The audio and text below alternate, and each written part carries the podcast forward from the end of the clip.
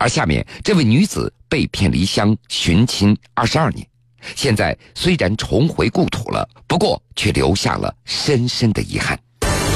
二月二号是农历初六，很多人都在这一天选择离家远行，但有一名失联了二十二年的女子，却选择在这一天回家，回到阔别二十二年之久的家。她叫王小燕，今年四十岁了。一九九四年的秋天，十七岁的王小燕被人以介绍打工为由，从老家重庆开州县骗至河北省衡水市。过了几年落魄的生活，跟家人失去联系二十二年。中途，她成了婚，并在丈夫的支持下积极寻找亲人。终于在今年一月得到家人的信息。二号，她在爱人的陪伴下回家了。铁坤继续讲述：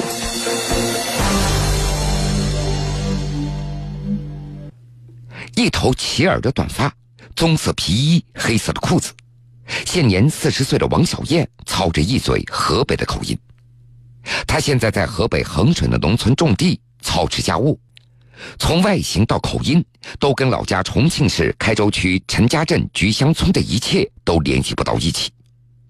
不过，当迎接他回家的车子行驶到村口的时候，王小燕突然想起了什么，她让司机赶紧停车，她走向路旁的红菊林，若有所思。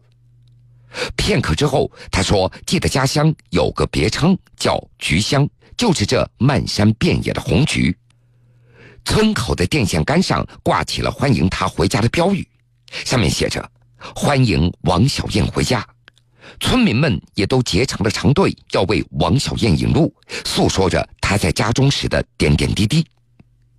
和王小燕一起回来的还有她现在的丈夫王玉辽。这是一个老实憨厚的河北的汉子。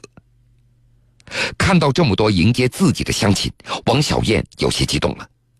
在亲人的搀扶下，走过一级又一级的石阶，终于到了她小时候的家。虽然老家已经改建了新房子，但是王小燕还记得老房子的种种细节。那是她二十二年来魂牵梦绕、曾经无数次思念的地方。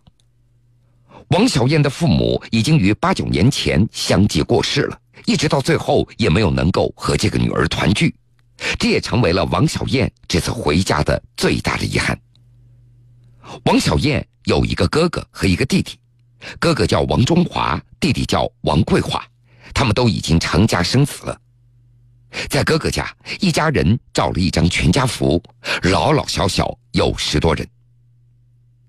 现在王小燕非常习惯说河北话了，不过她还能够听懂重庆话，并且还能够说一部分。她十七岁以前的记忆，那都在重庆老家。王小燕她没上过学，不识字儿，但是他能够大概说出老家的地址，那是重庆市开州区陈家镇菊香村。那是在一九九四年的秋天。已经十七八岁的王小燕听信别人介绍打工的谎言，从老家被骗到了河北省的衡水市。王小燕到现在都记得很清楚，被骗过去的前几年，自己过得非常的落魄。不过，对于这些往事，她并不愿意多想了。后来经人介绍，她认识了现在的丈夫，如今已经有了一儿一女。现在儿子已经上高一，女儿也在读初三了。在河北农村，王小燕种地，丈夫出门打零工。